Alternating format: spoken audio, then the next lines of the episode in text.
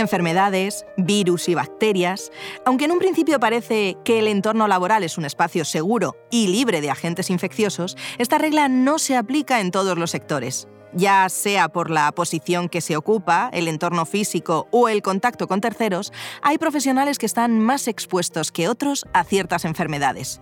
Hoy analizaremos la salud en el entorno laboral, así como qué recomendaciones hay que tener en cuenta para evitar ciertas infecciones y enfermedades. ¿Te apuntas? La salud es tan, pero tan importante que nos acompaña allá donde vayamos y por lo tanto la exponemos a cualquier agente con el que nos crucemos. ¿Nos vamos de vacaciones? La salud viene con nosotros. ¿Quedamos con unos amigos? Allá que nos vamos con la salud. ¿Cambiamos de trabajo? Sí, pero con la salud.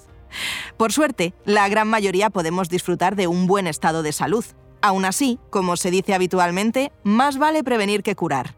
Y por eso, hoy te diremos qué es lo que debes tener en cuenta en tu entorno laboral para preservar la salud y mantenerte alejado de cualquier foco de infección. Hoy nos acompaña en Escucha tu Salud la doctora Isabel María Galán Meléndez, jefa del Servicio de Prevención y Salud Laboral en el Hospital Universitario Fundación Alcorcón y coordinadora del Grupo Funcional de Vacunas de la Asociación Española de Especialistas de la Medicina del Trabajo, AEEMT. Analizaremos conjuntamente a qué nos enfrentamos a diario en nuestro entorno laboral cuáles son los principales riesgos asociados y qué prevención es importante tener en cuenta. Gracias, doctora, por acompañarnos en este capítulo de Escucha tu Salud. Encantada de estar compartiendo este tiempo con todos y además muchísimas gracias por difundir un tema tan importante y quizás desconocido como es la salud laboral. En frío y sin previo aviso, doctora, ¿qué entendemos por salud laboral? Bueno, una pregunta muy pertinente, porque salud laboral, incluso en, empresas em, del mundo sanitario, como son los hospitales, y es en la empresa en la que yo trabajo, algunos nos siguen confundiendo con muchos con medicina preventiva. Y los, que y los que se lo saben y saben que son departamentos y servicios distintos, no nos confunden, pero no saben exactamente a qué nos dedicamos y en la que nos dedicamos. Nosotros somos médicos del trabajo, es decir, somos una disciplina preventiva, asistencial, docente, investigadora, rehabilitadora y pericial. Pero no somos nosotros solo los médicos del trabajo, conformamos un servicio, un servicio formado por eh, médicos especialistas en medicina del trabajo, enfermeras especialistas en medicina del trabajo y técnicos en prevención de riesgos laborales, que hay tres disciplinas, la ergonomía y psicosociología, la seguridad y la higiene. Y todos ellos nos dedicamos, tenemos un objetivo y es conseguir el bienestar físico, psíquico y social de los trabajadores. Es decir, que nosotros nos dedicamos a proteger la salud de los trabajadores y aún ampliamos más ese concepto, ayudamos a promover su salud en entornos de trabajo seguros y a fomentar hábitos saludables. El cómo lo hacemos, esa es la teoría, lo que acabamos de hablar, pero ¿cómo lo hacemos? Pues en primer lugar tenemos que identificar riesgos. Nuestra empresa, nuestro hospital, tenemos que identificar si existen, primero si existen los riesgos y si los existen, si existen, los evaluamos para graduarlos y para, y para proponer unas, unas determinadas medidas. Con esos riesgos identificados, lo que hacemos es formar e informar a los trabajadores sobre los riesgos y la salud adoptamos y proponemos medidas preventivas, es decir, pues cómo evitamos accidentes de trabajo, cuáles son las sustancias nocivas con las que estamos trabajando y cuál es su exposición, la exposición a enfermedades infecciosas. Las enfermedades infecciosas en un contexto de empresa, como la nuestra, que son los, los hospitales, es fundamental en el medio hospitalario, porque cuando un trabajador, un profesional sanitario se infecta, eh, puede ser eh, foco de contagio de infecciones a terceros, es decir, hacia pacientes y hacia compañeros, y también incluso para su, para su vida, de, para sus convivientes. Nos hacemos cargo, proponemos vacunación de los trabajadores a lo largo de la vida, esto ya lo hablaremos en, un poquito más adelante y ampliaremos, y porque somos los médicos más cercanos a los trabajadores durante toda su jornada laboral, es decir, que compartimos espacio de trabajo y horarios. Hacemos también, proponemos estudios de cribados de enfermedades comunes y prevalentes, como son el riesgo cardiovascular, y en general la vigilancia de la salud mediante los reconocimientos clínicos laborales, que es un aspecto muy, muy interesante. Con todo esto, eh, Pues obtenemos muchos datos, pues lo que hacemos es analizar datos y, e investigamos. También formamos especialistas, médicos especialistas en medicina del trabajo, los formamos en, en, nuestros servicios y también a enfermeras especialistas en medicina del trabajo.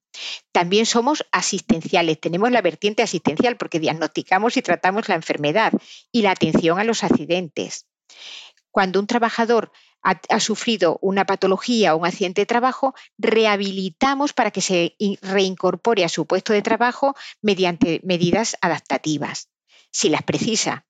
Y también formamos, fomentamos hábitos saludables, como, pues, como no puede ser de otra manera, el, abandono del tabaquismo, vigilar el sobrepeso y obesidad, alimentación y ejercicio. Y abordamos eh, situaciones conflictivas si las hubiera y con todo esto, nuestro objetivo es disminuir la ausencia laboral. Siempre ha sido un objetivo en la medicina del trabajo también que, el trabajador no enferme, pero además que no falte a su trabajo. ¿Sobre quién recae la responsabilidad de que el entorno laboral sea sanitariamente seguro? ¿Sobre el empresario, el empleado o las autoridades sanitarias? Bueno, son, es, recae en, en los tres que acaba de comentar fundamentalmente y por la ley de prevención de riesgos laborales, lo que se impone la responsabilidad es al empresario y al trabajador, es decir, le impone una serie de obligaciones con tal de garantizar la seguridad y salud en el trabajo. Por eso, ambos son responsables, cada uno en su en su ámbito de, adoptar las medidas necesarias, tanto por acción como por omisión, pudieran incumplir la normativa. Ahora bien, las autoridades sanitarias, tanto estatales como, autonómicas, establecen protocolos de actuación y procedimientos de actuación comunes para todos los servicios de prevención, es decir, para todos los servicios de salud laboral. Em, acreditan los servicios de salud laboral, elaboran y divulgan estudios, e investigaciones y estadísticas relacionados con la salud de los trabajadores. Nosotros, a su, a, su vez, les reportamos datos de nuestras empresas de, de accidentabilidad, es decir, de siniestralidad, de infectados entonces también tienen una, una, una, responsabilidad. Pero la responsabilidad que emana de normativa de la Ley de Prevención de Riesgos Laborales hace alusión a empresario y a trabajador. Es decir, el empresario, al empresario le obliga a poner todos los, medios a su alcance, tiene que velar para que se cumpla la normativa de prevención de riesgos laborales y también otra de las, de las acciones es que tiene que asumir, el empresario tiene que asumir todos los costes de la prevención. Por ejemplo, en un hospital, el no disponer de grúas para movilizar pacientes o no hacer nada si tiene pacientes con si tiene profesionales con enfermedades infecciosas. Todo eso em, le obliga, hace responsable al empresario de controlar esos riesgos otras condiciones de trabajo, por ejemplo, pues que en el pavimento haya baldosas sueltas, haya cables por el suelo, todo eso puede suponer incumplimientos de seguridad y, poder originar accidentes. El responsable ahí es el empresario. Pero tenemos la otra parte, que es la del trabajador, es decir, ¿a qué obliga el trabajador? Pues a usar adecuadamente todos los medios que, que el empresario pone a su disposición. Es decir, tiene que utilizar medios de trabajo sin que supongan riesgos para él o para sus compañeros. Por ejemplo, em, tomar las medidas de protección, ponerse los equipos de protección para evitar eh, la transmisión de enfermedades infecciosas, está obligado a hacerlo. Y solamente hay una salvedad en la que no están obligados y es por normativa y es el tema en España y es el tema de la obligatoriedad de las vacunas. Ahí no estamos, ahí el trabajador no está obligado.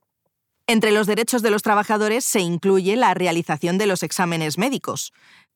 ¿Cómo se realiza la vigilancia de salud en los trabajadores? Bueno, la vigilancia de la salud de los trabajadores está regulada. ¿eh? Está regulada por Real Decreto, que es el Real Decreto del año 97, del Reglamento de los Servicios de Prevención, y entonces establece ahí el tipo de evaluación que se va a hacer a los trabajadores están contemplados lo que llamamos el reconocimiento inicial, es decir, el que se hace cuando el trabajador se incorpora a su puesto de trabajo y también se realiza cuando un trabajador que ya está trabajando en la empresa, pero se le asignan nuevas tareas que implican nuevos riesgos o otros riesgos específicos. Ese sería el reconocimiento inicial, es decir, que contempla a un trabajador que ya que no es nuevo en la empresa, no se incorpora nuevo, pero se le asignan nuevas tareas. Luego tenemos los reconocimientos periódicos. Los reconocimientos periódicos se hacen en función de los productos o condiciones, o condiciones de trabajo a los que el trabajador esté expuesto y además que lo requiera una normativa, por ejemplo. ¿A quién tenemos nosotros de obligado eh, de, hacer reconocimientos periódicos y además de forma obligada en, nuestro hospital? Pues a los profesionales que trabajan con radiaciones ionizantes y en otras empresas, pues eh, pilotos de, aerolíneas y, siempre que, que, comporten un riesgo eh, mm, para ellos y sobre todo que esté requerido en la legislación.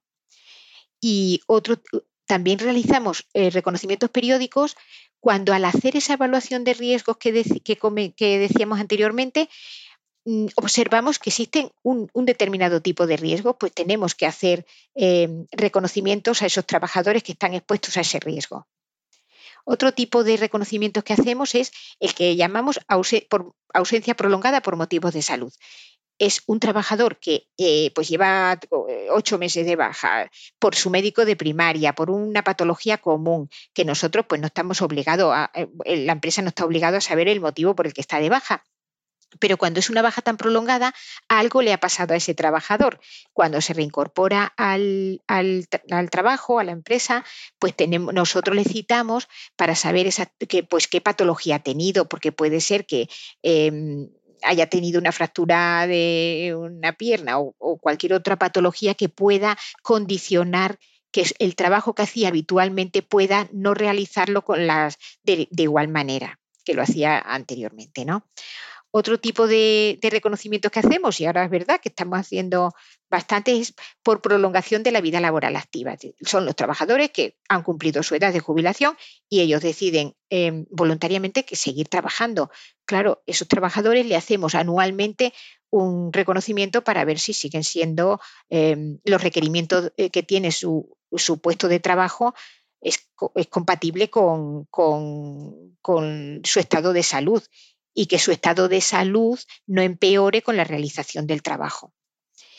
Y también hacemos otro tipo de vigilancia de la salud, que es la que llamamos em, de adaptación de puestos por motivos de salud. Es decir, en aplicación del principio de adaptación que aúna los, la evaluación de riesgos con las condiciones personales de salud que tiene el trabajador, pues realizamos una vigilancia de la salud añadida, extra. ¿Y a quién se lo hacemos?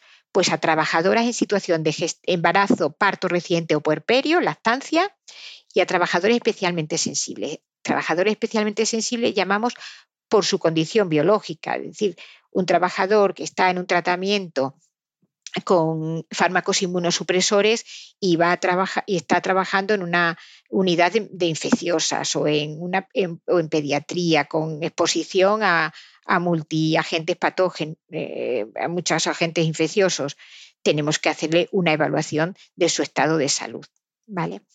Y, hay un, en normativa también hay una vigilancia de la salud que se llama prolongada, que va más allá a que, el, el, trabajador se ha jubilado, ya no forma parte de la empresa, no está en activo, pero ha estado sometido a un tipo de riesgos que hace necesaria su vigilancia al cabo incluso de décadas. Claro, la vigilancia de la salud de estos trabajadores no la realiza el Servicio de, Salud Laboral, tampoco corre a cargo de, él el empresario. Esto se realiza a través del Sistema Nacional de Salud. Y un ejemplo de ello, y yo creo que todo el mundo lo tenemos en mente, son los, los trabajadores que han estado expuestos al amianto esa vigilancia de la salud se prolonga durante años y todo lo que pueda derivar de ahí, pues em, eh, lo va monitorizando el Sistema Nacional de Salud y le va ofertando, le va ofreciendo su, asistencia. ¿Y cómo son, bueno, cómo son? ¿Cómo, cómo se hacen los reconocimientos, la vigilancia de la salud? Hay unos requisitos que son incuestionables y fundamentales, y es que los reconocimientos médicos son voluntarios y el, trabajador tiene que consentir en, que se lo, en llevarlo a cabo. Hay una serie de, hay unas excepciones que lo hacen mm, obligatorio y es que exista normativa legal. Es decir, pues el piloto, de aviación, el trabajador de medicina nuclear, esos son obligatorios. También es obligatorio cuando el estado de salud del trabajador pueda suponer un riesgo para sí mismo o para terceros. Es decir, pues un trabajador que, que, tiene consumo, consume alcohol o consume drogas, pues puede suponer un riesgo o tenga una enfermedad infecciosa y puede suponer riesgo, también es obligatorio hacerlo. Y cuando, y cuando sea indispensable para evaluar los efectos que las condiciones de trabajo que tiene mm, nos diga que, está, eh, que puede haber un, originar un daño a la salud. Tenemos que hacer esos reconocimientos. Otra de las características de los reconocimientos es que no pueden costar no puede eh, ser a expensas del trabajador, tienen que ser gratuitos y además tienen que llevarse a cabo y los hacemos durante la jornada laboral del trabajador. Pues si es en turno de mañana, si trabaja en turno de noche o trabaja en turno de tarde y no puede hacerlo, se le descuenta de la jornada laboral. Es decir, que si es imposible realizarlo en la jornada suya y compatible con la nuestra, se le descuenta de su jornada laboral. Va por la mañana y se le descuenta. Y también em, tiene que ser de los riesgos específicos de su puesto de trabajo. Es decir, no podemos hacer un reconocimiento clínico laboral común para todo el mundo, tienen que ser específicos en función de los riesgos de su puesto de trabajo. ¿Y cómo los hacemos? Pues tiene que ser respetando la intimidad del trabajador y la dignidad del trabajador. Los datos, y este es un asunto muy, muy importante y nosotros es fundamental, es la confidencialidad de los datos, de los resultados de ese reconocimiento clínico laboral. Nosotros, todos los datos que aporte el trabajador, pues por estar siendo seguido en, en otro hospital o en, bueno, su médico de primaria, lo que sea, em, nos lo aporta, esos quedan registrados en su historia, pero es absolutamente confidencial. Es decir, la empresa, la dirección de la empresa no tendrá conocimiento de, datos de salud nunca, a no ser que el trabajador pues consienta de forma expresa y fehaciente que quiere que lo sepa la dirección del hospital o de la empresa que él está malito de tal cosa o que los datos que hemos encontrado en su reconocimiento pues quiere que hacerlos expreso y que lo conozcan. En ese caso sí. Em, tienen que utilizarse las técnicas que causen menor molestia al trabajador y además sean proporcionales al riesgo. Nosotros em, hacemos eh, una espirometría a trabajadores que pueden estar expuestos a, determinar, riesgos de inhalación o, que por sí tengan una patología pulmonar, pero no, se lo, no vamos a hacer una espirometría a todos los trabajadores de nuestra plantilla, es evidente. Y, y nunca puede utilizarse el resultado del reconocimiento con fines discriminatorios ni en perjuicio del trabajador. Y luego, por último, en este tema, ¿cómo comunicamos los resultados? Es decir, nosotros comunicamos al trabajador datos clínicos, datos médicos de su reconocimiento. Sin embargo, a la dirección del hospital mm, comunicamos datos en función de aptitud, es decir, podemos dar apto, no apto o apto con medidas, eh, con medidas adaptativas, pero solamente en, grados de aptitud, nunca con datos de salud. En muchas ocasiones escuchamos el término enfermedad profesional. ¿Qué significa? La enfermedad profesional, evidentemente originada en el puesto de trabajo, pero tiene que reunir una serie de consideraciones y además obligatoriamente. Es decir, tiene que estar contraída el, trabajador contrae una enfermedad, pero mediante la prestación de servicios durante el trabajo y a consecuencia del trabajo.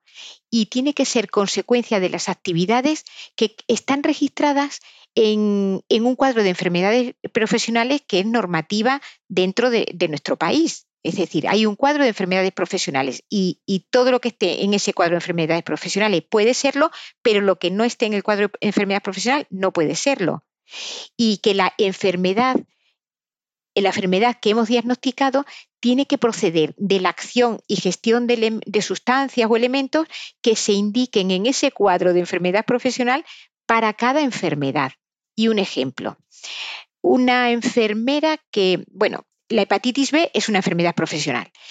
Eh, una enfermera sería una, una, categoría, una, categoría, que está encuadrada dentro de la enfermedad, del cuadro de enfermedades profesionales pero si la enfermera no dentro de las actividades que realiza está pues en una consulta externa de, psiquiatría y no aplica procedimientos invasivos, nunca va a poder pincharse, es decir, nunca va a poder tener una exposición accidental con material, con material biológico y no va a poder encuadrarse dentro de una enfermedad profesional en una enfermera de planta o de una unidad de cuidados críticos que trabajan continuamente canalizando vías o administrando em, fármacos por vía parenteral, por vía inyectable, pues entonces en esa enfermera sí, porque está descrito.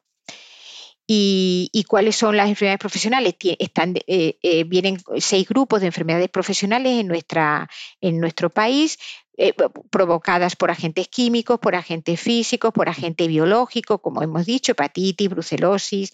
Hay un grupo cuatro que son enfermedades provocadas por inhalación de sustancias que no estén comprendidas en otros, en otros grupos.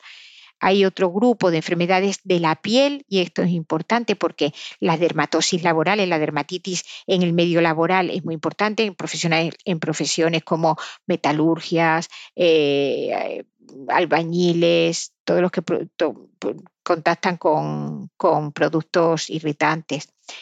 el último grupo son eh, provocadas por agentes carcinógenos, es decir, hay una asociación eh, reconocida desde hace mucho tiempo del cáncer de pulmón y el polvo de sílice. Antiguamente ya yo ya no lo he llegado a ver el cáncer de el cáncer de piel y, los radiólogos, es decir, y ya no, eso ya no lo vemos. Y, bueno, una vez que se ha diagnosticado una enfermedad posiblemente em, profesional, ¿qué hacemos? ¿Qué hacemos en un servicio de prevención? Pues a nosotros ahí, nosotros no somos quienes determinamos la contingencia como enfermedad profesional. Tiene que es la entidad gestora, es decir, la entidad gestora eh, es el INS o bien las mutuas que tienen mm, la protección de, de contingencias profesionales. Entonces, es la entidad gestora, el INS o la mutua, quien elabora y va a tramitar el parte de enfermedad profesional a ese trabajador. Pero si se pone en contacto con el servicio de prevención y con, y con la dirección de la empresa para que nosotros facilitemos toda la información que tengamos médica y laboral de los puestos de trabajo que ha tenido el trabajador para que ellos puedan elaborar el parte y, poderlo determinar o no como enfermedad profesional.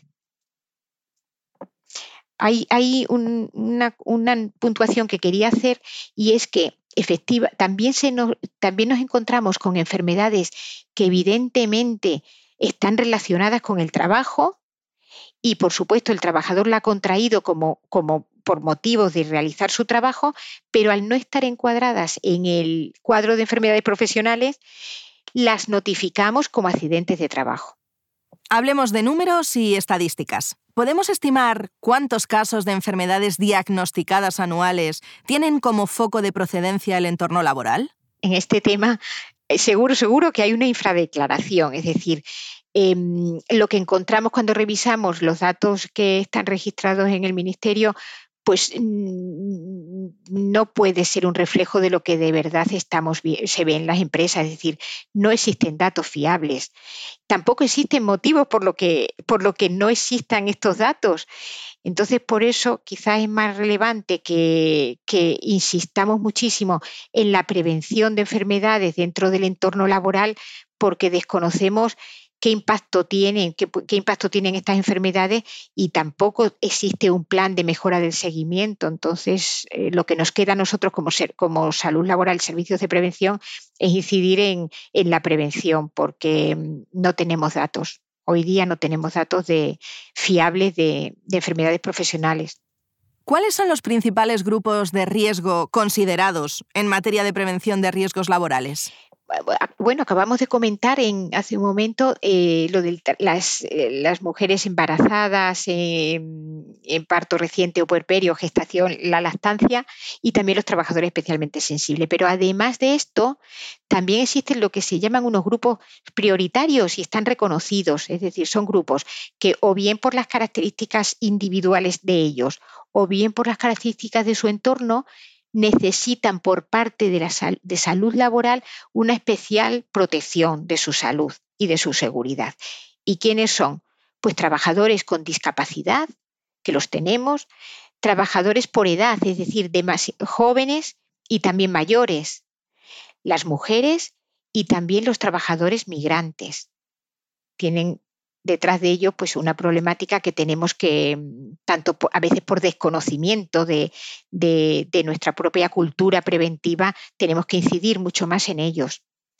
Y también como un punto añadido a esto, además de estos grupos que acabamos de decir, pues la Agencia Europea de Seguridad y, Salud en el Trabajo también destaca que eh, los trabajadores autónomos, autónomos y los trabajadores temporales necesitan una mejora en la protección de seguridad y salud. Lo hemos visto cuando se habla de los trabajadores de recolectores de fresa, recolectores de uva, pues eh, también tenemos que incidir en aumentar su protección. ¿Qué podemos hacer para prevenir las enfermedades profesionales? Pues yo lo, yo lo tengo muy claro, vamos, yo creo que está bastante claro. En primer lugar, trabajar con los trabajadores tienen que hacer su trabajo adaptándose a protocolos y procedimientos de trabajo. O sea, cuando se siguen los procedimientos de trabajo, se aumenta muchísimo la seguridad y se previenen, y es más difícil que surjan las incidencias y los accidentes. También la formación e información de los trabajadores sobre los riesgos laborales. Nosotros nos dedicamos muchísimo y todos los servicios de prevención hacen lo mismo, en formar e informar cuando un trabajador tiene conocimiento de cuáles son las sustancias que manipula en su, en su puesto de trabajo y cuáles son las características de esas sustancias y cómo le pueden y cómo puede manipularlas para evitar un derrame o, y situaciones similares, estamos previniendo la enfermedad profesional, también los accidentes de trabajo. ¿eh? Eh, por otro lado, disponer de los equipos de protección colectiva e individual, es decir, los individuales, los equipos individuales los conocemos mucho, que son los, los EPIs, pues las gafas de protección ocular, las mascarillas, eh, demás, pero también la protección colectiva, es decir, si tenemos em, en, un departamento de anatomía patológica que podemos tener riesgo de formol, pues en lugar, además de ponerse las, máscaras de protección de, vapor, por inhalación de vapores y demás, em, eh, ponemos un sistema potente de extracción de, gases en, el servicio en determinados departamentos donde vemos que que, el nivel de que la concentración puede ser mayor, eso es una medida de protección colectiva que está, es muy superior en eficacia a la individual y más cómoda también para el trabajo, para el trabajador. Otro de los puntos fundamentales era la vacunación a lo largo de la vida del trabajador. ¿Y la vacunación por qué? Pues porque además de protección, lo que hacemos es, y, es, y hay una evidencia clara de que la vacunación lo que hace es aumentar la calidad de vida del trabajador, del trabajador, porque mm, lo que hace es que está fomentando la salud. Y, también, como acabamos de ver hace un momento, la vigilancia sanitaria de los trabajadores mediante la realización de los reconocimientos clínicos laborales que hemos estado comentando. Y eso sería una forma efectiva. Una de las medidas que acaba de nombrar es la vacunación en trabajadores sanos. Me gustaría que ampliase más esta medida de prevención, doctora. ¿Por qué se debe vacunar a los trabajadores sanos? Bueno, esto, aparte de que es mi opinión y, la voy a defender, pero es que la vacunación es una herramienta de salud pública, es decir, eh, como herramienta de salud pública eh, seguimos las indicaciones y recomendaciones de las, de las, autoridades sanitarias estatales y autonómicas. Y, y, como muy bien yo creo que todo el mundo sabemos, porque lo hemos oído repetidamente, la vacunación es la segunda medida en, eficacia en salud pública después de la potabilización del agua. Es decir, no tenemos ninguna duda de, las bondades de la vacunación. A partir de ahí, comento que mm, como miembro de la, de la, Asociación Española de Medicina del Trabajo, eh, en el grupo funcional de vacunas, colaboré en el documento del Ministerio sobre vacunación en el medio laboral.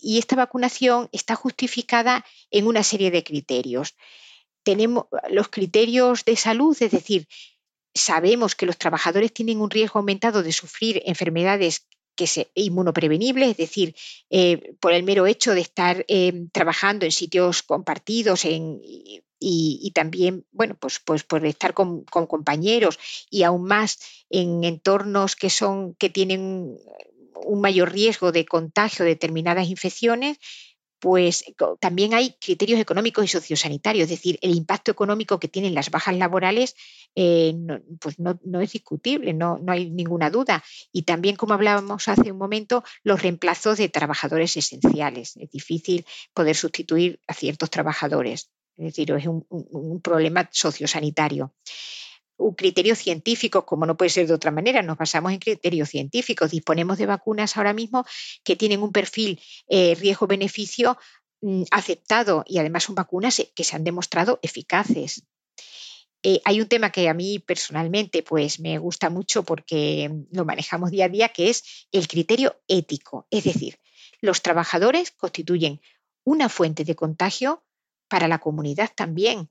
Em, pueden, pueden convivir con sujetos que pertenecen a grupos de riesgo y además ponen en riesgo la salud de sus compañeros, es decir, de sus compañeros, del entorno social, familiar y de pacientes. Y también tenemos una acción legal, es decir, como hablábamos de la ley de prevención de riesgos laborales, que, es decir, que está sujeta a normativa, el, empresario está obligado a poner todas las medidas a su alcance. Pues si tiene vacunas, tiene que poner, si existen vacunas eficaces frente a un riesgo al que está expuesto el trabajador, tiene que facilitárselo.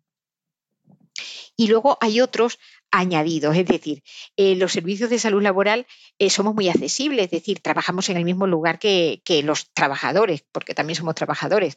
Estamos muy capacitados para la vacunación, compartimos los horarios de, los trabajadores también. Y la franja etaria de, de los trabajadores pues les hace que sean poco frecuentadores del sistema público de salud, es decir, van pocas veces a su médico de primaria, que, es otro de los puntos de vacunación. Entonces, por eso nosotros eh, somos, mm, tenemos, eh, tenemos la, vacunación como uno de los pilares fundamentales en nuestro servicio de salud laboral. Y, también otro, otro punto fuerte de por qué la vacunación y además facilitarla en el medio, en el medio laboral es porque conocemos la implicación cada vez más evidente de determinados virus en procesos oncológicos, es decir, eh, vacunando a los trabajadores sanos frente a estos virus es una manera eficaz de protegerle frente a cánceres y aumentar su calidad de vida.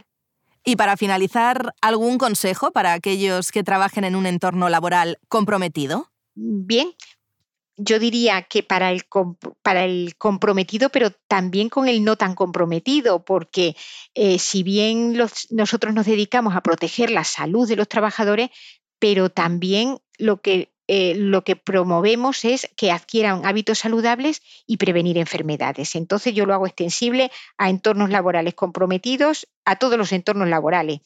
Y el primer paso que, yo recomiendo a un trabajador es acudir a su servicio de prevención para informarse. Es decir, el trabajador debe saber quién forma parte de ese servicio de prevención, quién es su médico del trabajo y debe sentirse protegido y tener la confianza de poder consultar a su médico del trabajo. Ese es el primer, el primer paso que tiene que dar un trabajador cuando se incorpora a una empresa. Y mm, también animo a que participen en la formación sobre los riesgos de, su puesto de trabajo, sobre equipos de protección. No se entiende, y ya llevamos hablando un buen rato, de, que el trabajador debe conocer los riesgos de su puesto de trabajo, estar bien formado e informado para evitar accidentes, pues es fundamental que lo conozca, pero que participe. Y en los servicios de prevención en salud laboral eh, parte de nuestro trabajo, una, parte muy importante, y estos dos últimos años ha sido mm, casi monotema la formación en biológicos y en equipos de protección, es decir, es impensable que un trabajador ejerza su, trabajo y no esté formado en los riesgos de su puesto y en, los, y en el material necesario para realizar sus actividades laborales. También que acuda a realizar la vigilancia de la salud, los reconocimientos que hemos estado, que hemos estado comentando. Y bueno, muchísimo más si pertenece a alguno de los grupos de riesgo que hemos, mm, relacionado, es decir, los embarazos, los trabajadores especialmente sensibles, los mayores menores, todo lo que hemos estado comentando. Tiene que acudir a su servicio de prevención, así como si tiene una cierta discapacidad reconocida, pues también tiene que, con mucho mayor motivo, tiene que acudir allí. Y, el calendario de vacunación a lo largo de la vida. Y es que esta frase es que es así, es que se llama así, literal, calendario de vacunación a lo largo de la vida. Es decir, eh, la vacunación empieza desde el momento cero, desde la, mm, antes del, momento cero, del año cero del, recién nacido. Es decir, empieza antes de nacer con la vacunación de la, de la madre gestante. Ya se le está protegiendo desde ahí. Pues desde ahí hacia el final de su vida es lo que llamamos vacunación a lo largo de la vida, porque están indicadas en función de, de, de, esas etapas eh, que va superando el individuo. Cuando llega la edad adulta, nosotros en España quizá tenemos todavía interiorizado que las vacunas son cosas de niños y los adultos como que ya no la van necesitando. Pues em, hay vacunas especialmente indicadas, eh, eh, además de la edad adulta, en la edad posadulta, es decir, a partir de los 65 años mm, hay vacunas especialmente recomendadas para ellos. Y en los servicios de prevención les informamos y les administramos vacunas. Mm, y, otro de los consejos pues, es adoptar estilos de vida saludable, es decir, en esos estilos de vida saludable que todos tenemos en mente, que es el tabaco, la obesidad, el ejercicio, todo eso, yo incluiría uno y, me parece fundamental, que es la buena higiene mental. Nos estamos enfrentando a un desgaste profesional, a riesgos psicosociales y, mm, y hay que abordarlo, hay que adquirir herramientas para abordar esto. Hace años los médicos del trabajo casi que lo que veíamos eran las neumoconiosis, es decir, las enfermedades, era lo primero que estudiábamos al llegar a, la especialidad, las enfermedades originadas por los, la, inhalación de, sustancias tóxicas. Y ahora nos estamos enfrentando al desgaste profesional. Muchas gracias, doctora Isabel María Galán Meléndez, especialista en medicina del trabajo, por sus explicaciones y consejos. Ha sido un enorme placer contar con usted. Pues muchísimas gracias. El, placer ha sido mío el estar con, todos vosotros. Gracias. ¿eh?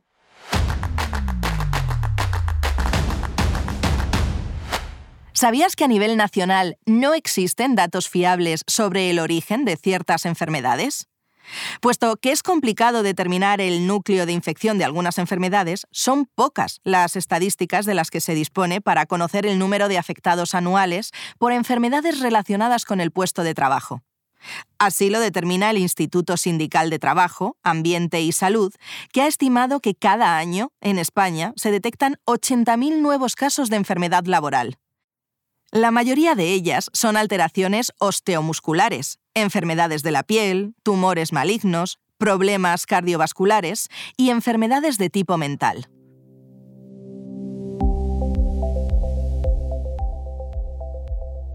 Hoy hemos aprendido tres cosas importantes.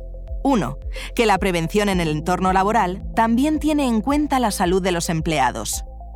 2 que existen entornos de trabajo en los que la exposición a infecciones de cierto tipo es más elevada. 3. Que es muy importante estar bien protegidos en el entorno laboral y evitar en mayor medida las enfermedades profesionales. Lo decíamos al inicio de este episodio, la salud va allá donde vayamos nosotros. Por eso es tan importante escucharla, prestarle atención y darle las respuestas necesarias para mantenerla en un óptimo estado. Hoy en Escucha tu Salud hemos querido hacer hincapié en el entorno laboral, que en muchas ocasiones y por defecto entendemos que es seguro. Deseamos que te haya sido útil y te esperamos en el próximo episodio. Hasta entonces, recuerda consultar con un profesional sanitario cómo cuidar tu salud y la de tu sistema inmunitario. Hasta pronto.